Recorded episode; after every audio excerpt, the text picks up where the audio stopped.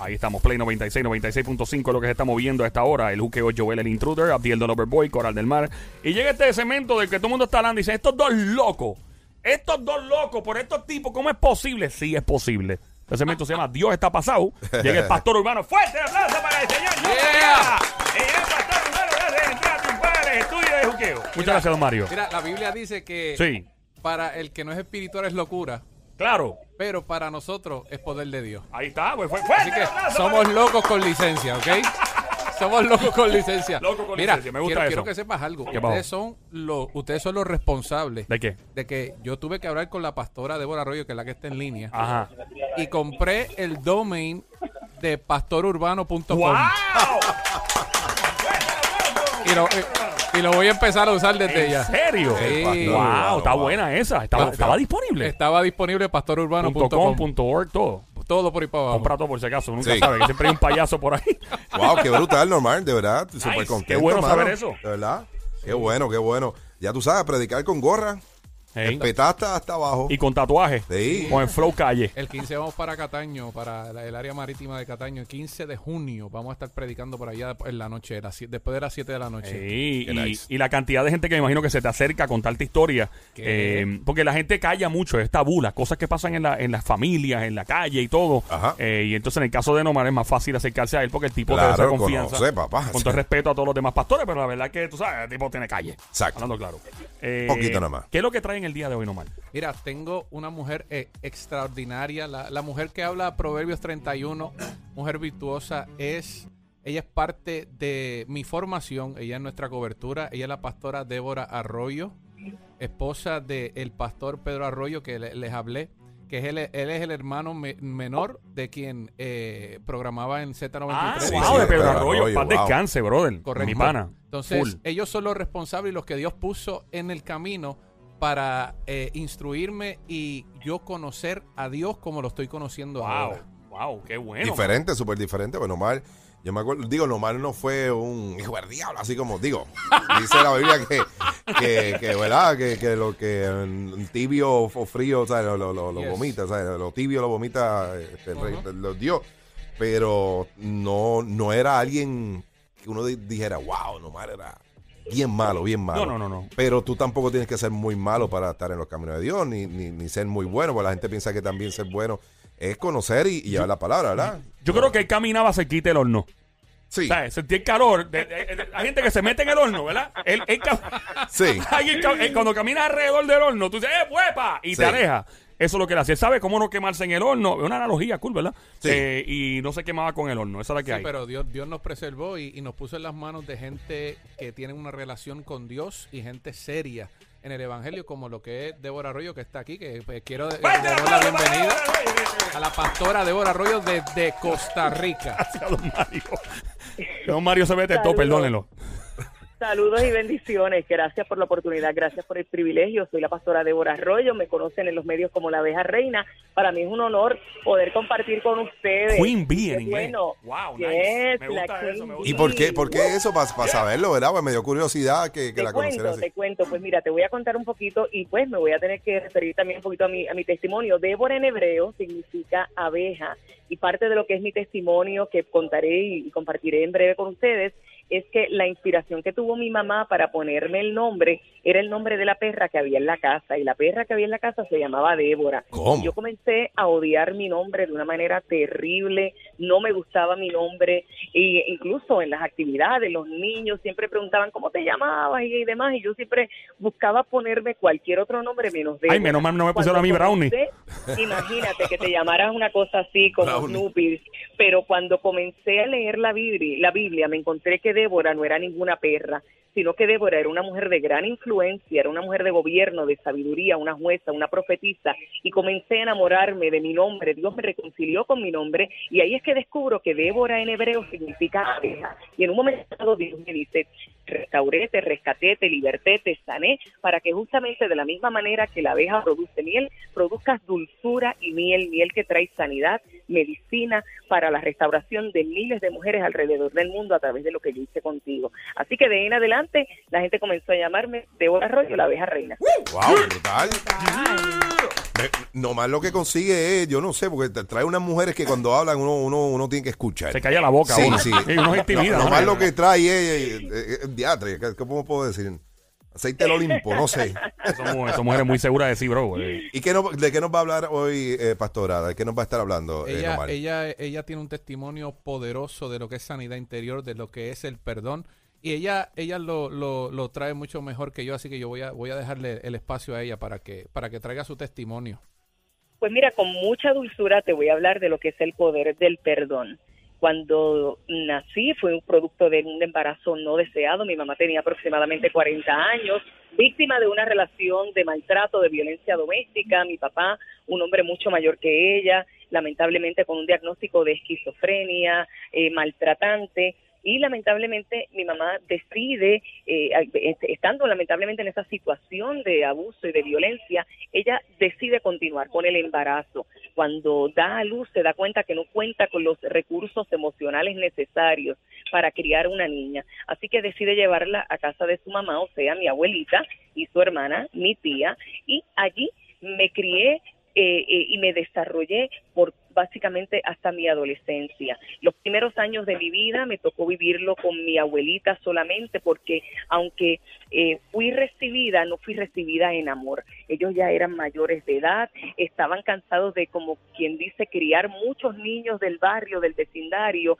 y que cuando llegaran la edad de la adolescencia se fueran y ellos nuevamente quedaban solos porque ellos nunca habían tenido niños. Sin embargo, mi abuelita, una anciana ya en ese momento, decide quedarse con la gordita que, que llegó a sus brazos en ese momento. Y esos primeros cuatro años de mi vida los, lo, lo viví solamente en su cuarto, en esa habitación solamente podía, allí tenía que dormir, allí hacía mis necesidades, solamente salía de esa habitación para asearme, allí comía, allí jugaba, pero también allí veía a mi abuelita intimar con Dios, allí veía a mi abuelita orar, ahí veía a mi abuelita leer la palabra, ahí veía a mi abuelita adorar y esa fue la formación que tuve esos primeros cuatro años. Después yo siempre digo que parece que me puse así como que media graciosita y me permitían tener acceso a otras áreas de, de, de la casa y fue bien emocionante para mí la oportunidad de ver que iba a poder compartir con otros niños igual que yo. Llegó el tiempo de entrar a la escuela, el famoso kindergarten, muy emocionada y lo que no sabía era que iba a entrar en la peor tortura de mi vida. Oh, ¿Por wow. Porque cuando empecé a tener eh, eh, la experiencia escolar, kindergarten, primer grado, comencé a tener mayor contacto con mi hermano mayor. Tengo un hermano que me lleva 7, 8 años de edad y él era el que estaba encargado de estudiar conmigo. Lo que no sabían era que ese tiempo de lo que era el supuesto estudiar conmigo se convirtió en un tiempo donde él comenzó a abusar sexualmente de mí. Oh, Los fines de semana mi mamá nos llevaba supuestamente para compartir con ella. Eh, mi papá eh, pertenecía también a una secta religiosa y ella lo llevaba al- a los cultos de su secta religiosa, ella iba a compartir con amigos y me dejaba el cuidado de mi hermano. Mi hermano no tan solo abusaba de mí, sino que también los compañeros del equipo de baloncesto en el cual él pertenecía también abusaban de mí. No estoy hablando que solamente me tocaban, estoy hablando Ay, que Dios. culminaban el acto Pastora, completo. pero, pero ¿qué edad usted tenía a esa, esa edad? ¿Cuatro? a- cuatro Estamos hablando cuatro? que tendría de cuatro hasta los siete, ocho años Wow, aproximadamente. mano, qué horrible. Para el que esté escuchando ahora, Pastora, dé- déjeme explicarle a la gente que está ahora mismo escuchando eh, aquí Play 96 el juqueo. Eh, estamos con en una sección con Nomar Ayala. Si me desencajé, obviamente tienen que entenderme porque me acabo de desencajar totalmente con Nomar Ayala eh, en una sección que se llama Dios está pasado, en el cual pues estamos hablando con la pastora que se llama Débora. Eh, el apellido de Débora es Débora Arroyo. Débora Arroyo, Arroyo. Arroyo, y nos está explicando cuál es su testimonio, cómo es que ella, pues desde pequeña, eh, pues conoció a Dios, pero a la misma vez fue a- algo agridulce al saber, eh, a tener un hermano en el cual nos está contando que lamentablemente desde los cuatro años estaba abusando sexualmente de, de ella. Eh, yo tengo una hija de cinco años y, y usted decirme esto ahora mismo eh, me, me acaba de romper el corazón pensar de que una niña como mi hija en el cual usted eh, estaba en esa edad, haya pasado por tanto sufrimiento. Eh, siga porque estoy, estoy Mira, es tocado. sumamente interesante porque hay veces que tenemos tantos estereotipos de lo que es un niño abusado y realmente son justamente eso, estereotipos. Nunca fui una niña que me enajené, nunca bajé las notas en la escuela, siempre fui una estudiante destacada.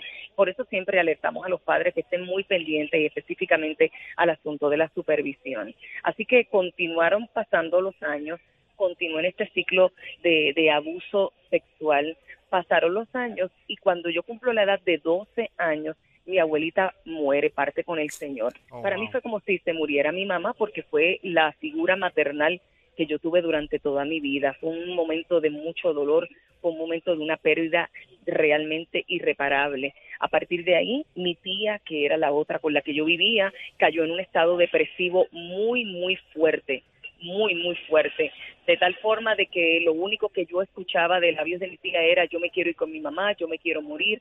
A los pocos años la diagnostican con cáncer, un cáncer sumamente agresivo y cuando cumplo la edad de 15 años, mi tía también muere. Oh, wow. Ahí fue el momento más eh, difícil porque me quedo básicamente sola, no tengo con quién estar y comienzan muchos reclamos a Dios. En medio de todo esto quiero decirte que yo siempre iba a la iglesia, siempre los domingos yo llegaba a la iglesia, todas las noches orábamos, era un hogar básicamente cristiano, pero yo no tenía una relación cercana con Dios. Así que en medio del conocimiento que tenía en ese momento, comienzo a reclamarle a Dios, ¿para qué me trajiste a este mundo? Me trajiste a este mundo solamente para sufrir. ¿Para qué estoy aquí? Por primera vez en la escuela donde estudiaba, se me acercó la trabajadora social, llamaron a mi mamá por primera vez, mi mamá nunca había ido a la escuela, nunca habían buscado las notas, siempre decían, ¿para qué vamos a buscar las notas si sabemos que ella es una estudiante excelente? Así que básicamente amenazaron a mi mamá y le dijeron, usted se tiene que llevar esta niña eh, con usted para su casa, si no vamos a tener que llamar a las agencias pertinentes.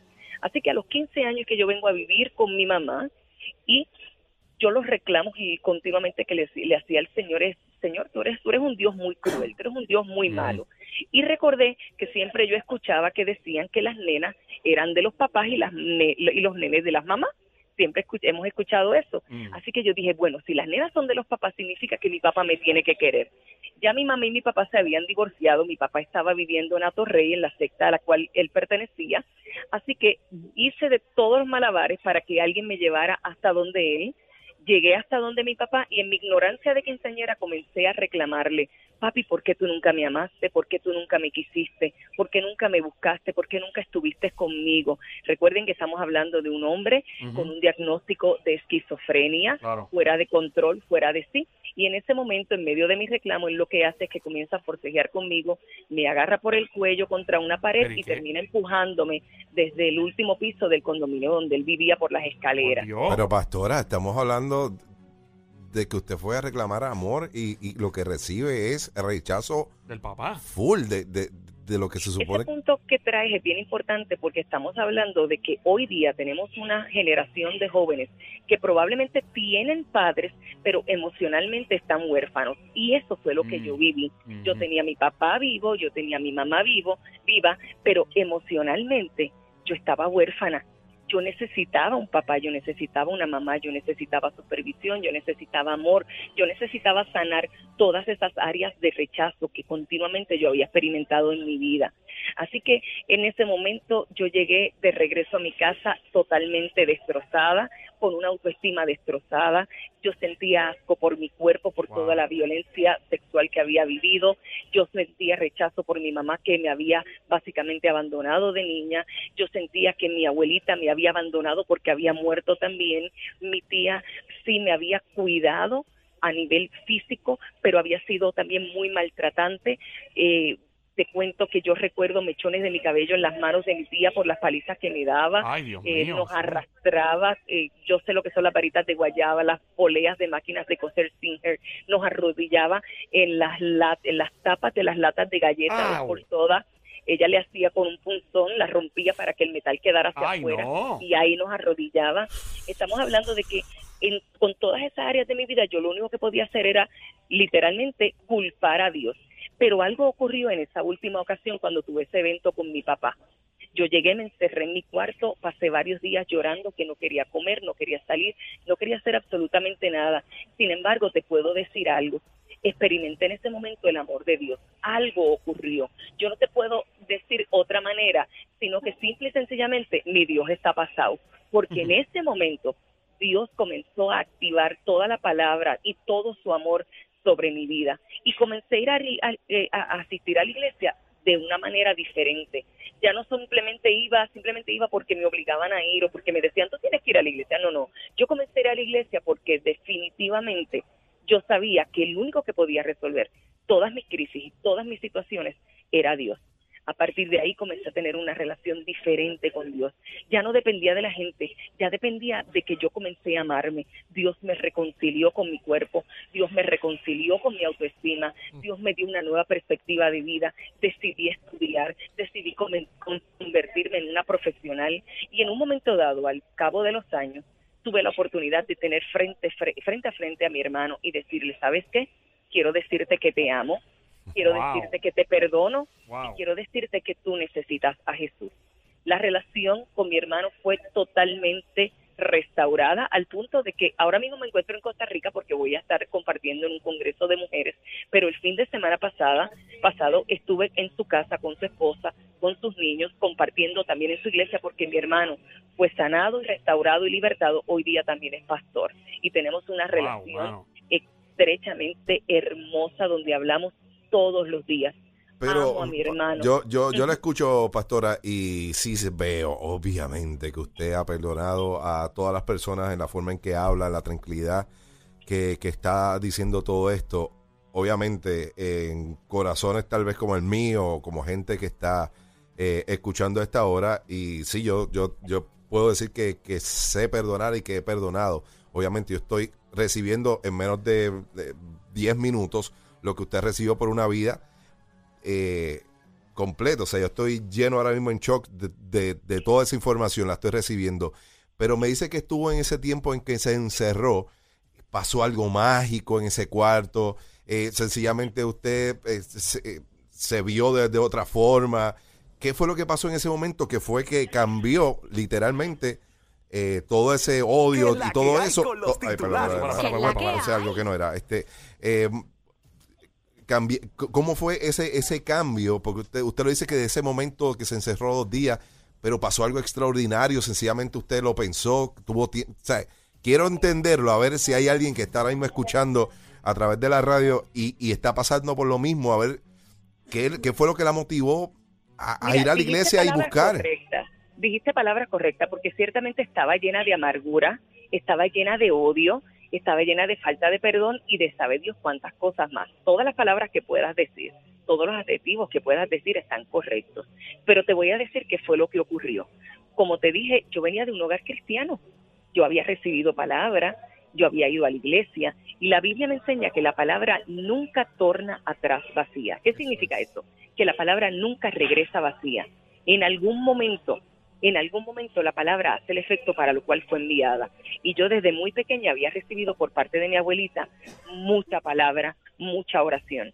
Y en ese momento, cuando ya realmente ya yo no podía más, mis emociones, mi vida, mi cuerpo, mi mente, mi alma, estaba totalmente destrozada. Ya yo estaba al punto de la locura, ya yo estaba al punto de una depresión y sabe Dios de cuántas otras cosas. Ya, ya, ya mi vida no aguantaba más. Ahí algo se activó, la misericordia de Dios, el amor de Dios. Oye, hijo, ¿quién puede resistirse al amor de Dios? El amor de Dios cambia todas las cosas. El amor de Dios es el que me, el- fue el que me derritió. Simplemente el amor de Dios me derritió. Yo, yo, yo pensaba que yo necesitaba el amor de papi. Yo, yo pensaba que necesitaba el amor de mami. Yo pensaba que yo necesitaba el amor de sabe Dios quién. Y me di cuenta en ese momento que el amor de Dios se derramó sobre mi vida de una manera sobrenatural. No te puedo decir que fue una cosa instantánea, porque fue un proceso de sanidad que me tomó un tiempo, me tomó una decisión. Hay veces que pensamos que es algo mágico por el asunto del perdón, que tengo que sentir perdonar. Mentira, se decide perdonar. Pastora, Y a través te- del te- amor. Tenemos eh, a Coral que quiere comentar Yo le quiero algo. hacer una pregunta. Eh, Claro luego que que sucede todo esto ahora, ¿verdad? Que usted ya pues eh, pasó esta situación, Eh, ¿Usted se ha encontrado a su hermano, se ha encontrado a esas personas? ¿Usted las recuerda? O sea, las ha visto después de grande, habló con ellas. ¿Cuál fue la respuesta de ellos hacia usted? Pues mira, El sentir encontré de ellos o de él, de su con hermano. mi hermano, con mi hermano tengo una relación, ya te digo, donde hablamos todos los días, tengo una relación extremadamente cercana con él. Yo fui parte, gracias al Señor, de, de, de, de su proceso de sanidad, porque en un momento dado él tuvo una crisis eh, eh, matrimonial y Dios me dio la oportunidad de trabajar esa crisis con él y decirle, ¿sabes qué? La raíz del problema es este. Vamos a trabajarlo y de la misma manera que Dios lo hizo conmigo, lo puede hacer contigo. ¿Y su papá? Mi papá murió justamente hace un año atrás. Estuve muchísimos años, casi 20 años sin verlo. Estamos hablando de que la última vez que yo lo vi fue justamente para el nacimiento de mi hijo. Yo tengo actualmente 42 años, aunque parezco de 25 y vuelvo a Nenuco. Importante que lo sepan. Eh, Estamos en Play 96, 96.5, la frecuencia continúe, pastora. cuando tuve a mi hijo, eh, quise que él lo viera, que él lo conociera y cuando lo llevé, lamentablemente eh, volvemos, una persona emocionalmente enferma, eh, no lo recibió bien, comenzó a maldecir y entendí Wow. pues que ya era una relación totalmente tóxica Wow. totalmente tóxica, totalmente dañina, así que decidí alejarme por mi salud emocional y por mi paz mental. Sin embargo, al cabo de mucho tiempo, en una entrevista muy similar como esta, estoy compartiendo mi testimonio en, en un, en un canal de televisión y recibo un, un mensaje por Facebook. Me dice, tú no sabes quién yo soy, pero yo soy fulano de tal, eh, creo que soy sobrino tuyo. Resulta que era un familiar y me dice, yo sé dónde está tu papá y quiero que si quieres eh, puedo contactarte con él. Yo estoy eh, actualmente resido en el estado de Maryland, así que coordino todo, me monto en un avión y llego a Puerto Rico. Y la persona me dirige específicamente hasta la casa. Nomar fue parte del proceso, que yo le dije, Nomar, voy a ver a mi papá, necesito que ores, no sé cómo, no sé cómo voy a reaccionar, no sé qué va a pasar, pero hice toda la gestión. Llegué hasta la casa, toco la puerta, resulta que él estaba viviendo con una persona que resultó ser una hermana mía que no conocía. Wow. Así que me presento y todo en la casa, yo soy fulana de tal, eh, tengo entendido que mi papá fulano de tal está aquí y me dijeron sí, pero no puedo dejarte pasar. wow. ¿Por qué? Wow. Y lamentablemente nunca me dieron acceso, Eh, me monté en el auto, llamé a, a un pastor amigo, el, el obispo Ángel Núñez, que es nuestra cobertura en, en Baltimore, Maryland, le conté lo que había pasado porque yo necesitaba desahogarme. Me dijo, hija, no te preocupes, hiciste lo correcto, hiciste, hiciste más, ¿sabe? caminaste la milla extra.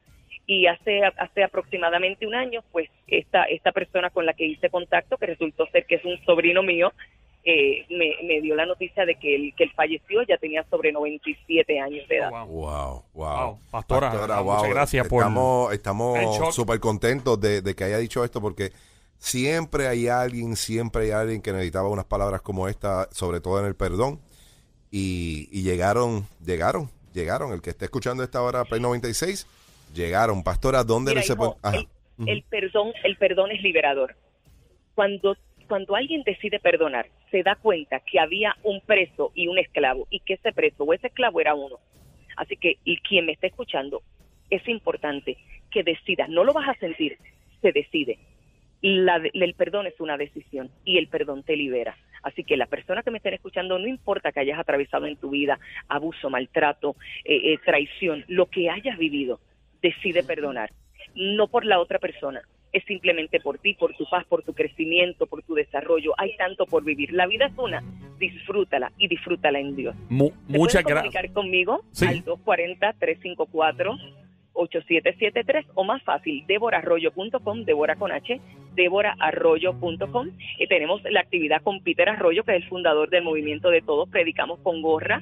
Así que eso va a ser el 15 de junio junto a Nomar Ayala, que es parte importantísima en nuestra vida, en nuestro ministerio. Y voy a estar en Puerto Rico del 5 al 17 de junio. Así que quienes quieran que comparta mi testimonio, ministración con ellos, con mucho gusto, del 5 al 17 de junio se comunican Gracias. con Omar Ayala, que él es nuestro coordinador. Y pasemos con ella para saludarles y darle besitos. de Gracias, de la muchas gracias. No Marayana, el pastor urbano también con nosotros. ¿Dónde te encontramos en redes sociales, Nomar? Estamos aquí, voy a empezar a usar el pastorurbano.com. Gracias a ustedes. No Pastor muchas Urbano, gracias por estar mira, aquí. voy, mano. voy a, voy a dar mi número que es el 787-310-2027. 310-2027 con el 787. Ahí. Ese es tu teléfono personal, Ese es my personal number. Yeah. Que necesites alguna oración, lo que sea, o necesites Un hablar. consejo. Se lo, se- En confianza. claro, los atendemos rápido. Dios está pasado, el cemento exclusivo de aquí de Juqueo. Gracias, ¡Medio pastora. millón de almas entregado, obligado! Ese es Yes. Nomar ahí roncando. Siempre ronca, es un pastor que ronca, papi. Yo, yo y creo que. bien. No, Wisin tiene la, verdad, la, la dicha de que los disparates de él valen mucho chavo. Porque lo que, lo, lo que, lo que ponga, eh, lo pega. Exacto. Y eso está brutal. Yo le pregunto a Nomar y yo digo, mira, ¿cómo es tu hermano cuando escribe? Pero yo imagino que eh, Dari Yankee no hay quien lo puede, ni la madre que le interrumpa en medio de una musa. Y mira con lo que él Mira, cuenta. mira, a- ahora mismo son pocos los exponentes que, que yo los he visto, por ejemplo, a mi hermano en el estudio, que no tienen una libreta y empiezan a tirar, a tirar, a tirar. Por ejemplo, lo que es él, lo que es Arcángel, lo que es Yomo. Son gente que, que sin libreta, ellos empiezan a escuchar el beat un rato y de repente se tiran un hit. A mí me dijo tu hermano en Nueva York, me dijo que, que yo le dije, ¿qué canción tú zumbaste por ahí? Fue un disparate y la pegaste. Y él me dice, mano, el Shaky Shaky. Me dijo él, obviamente esa es la historia. Ajá. Que él estaba improvisando y creo que fue Rafi que le dijo, yo, yo, yo, yo, yo, para, para, para, para, para, para. ¿Qué fue lo que tú hiciste? Ay, papi, eso es calentando, vamos para la canción. Que no, no, no, no, no. Que eso es una. Y empezó el debate si es una canción o no. Y me impresionó eso, porque eso fue una improvisación, el Shaky Shaky. Imagínate eso. To- to- Toda la canción fue un one take. Yo creo que. Creo que ajá, empezó por ahí para abajo y ¡pra! Y yo digo, ¿qué es esto? Eso es talento, papi, La, extraordinario. la otra que dice, Yankee, métele con candela. Eso fue en la sala de la casa. ¿En serio? Él estaba acá y yo le dije, ¿qué, qué, qué? Espérate, espérate, ¿qué fue eso? repítelo, repítelo. Dale, métele con candela. Eso mismo, eso tremenda mismo, canción. dale. La gasolina, la gasolina igual. De verdad. Gasolina, dame más gasolina, son cosas, gasolina. Son cosas que, que eh, la gasolina, eso es un- un- un- una frase que se usa mucho en Puerto Rico. Oye, que mucho le gusta la gasolina o esto o lo otro. Wow. Pero había momentos de que yo tuve que, en, en pleno hotel, sí. que el brother mío se estaba bañando. no, Mark, ¿qué pasó? Tráeme la grabadora. Ay, abonado. Y, y, y en medio del, de- del, del De la baño, ducha, la ducha. De la ducha, porque la musa bajó ahí. Wow. Y entonces él grababa. Porque, ¿Qué canción oye, fue?